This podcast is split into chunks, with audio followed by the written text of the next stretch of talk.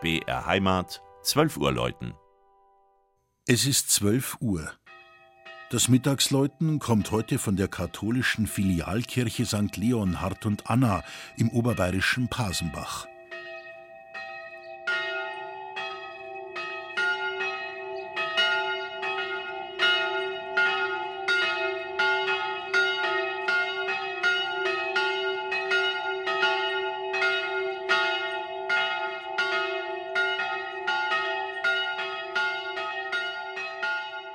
Das kleine Dorf Pasenbach im nördlichen Dachauer Hügelland, heute ein Ortsteil der Gemeinde Vierkirchen, hat viel von seiner Eigenständigkeit bewahrt. Zum Beispiel die Erinnerung an die eigene Geschichte. Und so kommt das 1200-Jahr-Jubiläum gerade recht. Zum Glück ist früh viel aufgeschrieben worden.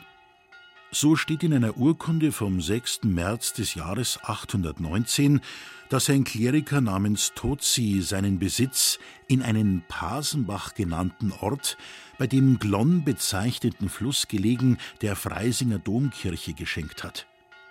Zu diesem Besitz gehörte auch eine kleine Kirche, deren Patrozinium St. Leonhard seit 1524 bekannt ist. Rund 200 Jahre später kam als zweite Patronin die heilige Anna dazu.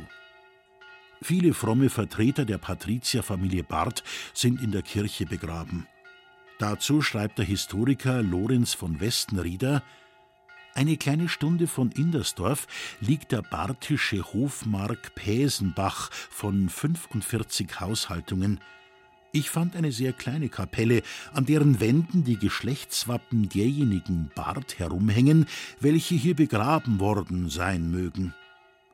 Und sie hängen noch heute in der hübschen Kirche mit dem holzschindelgedeckten Zwiebelturm, einem gotischen Bau, der in barocker Zeit umgebaut und neu ausgestattet wurde. Der eingezogene Chor hat ein schönes Stichkappengewölbe. St. Leonhard findet sich zusammen mit St. Anna am Hochaltar im Deckengemälde und in Form einer tönernen Figur an der Außenwand des Chores. Dem Viehpatron zu Ehren wurde vor rund 30 Jahren der traditionelle Leonhardi-Ritt wiederbelebt. Auf dem Turm befinden sich zwei Glocken aus dem Jahr 1519. Wohl wegen ihres damals schon hohen Alters haben sie die beiden Weltkriege unbeschadet überstanden und sind so mit all ihrem Klangvermögen am Pasenbacher Jubiläum beteiligt. Das Mittagsläuten aus Pasenbach von Regina Vandal.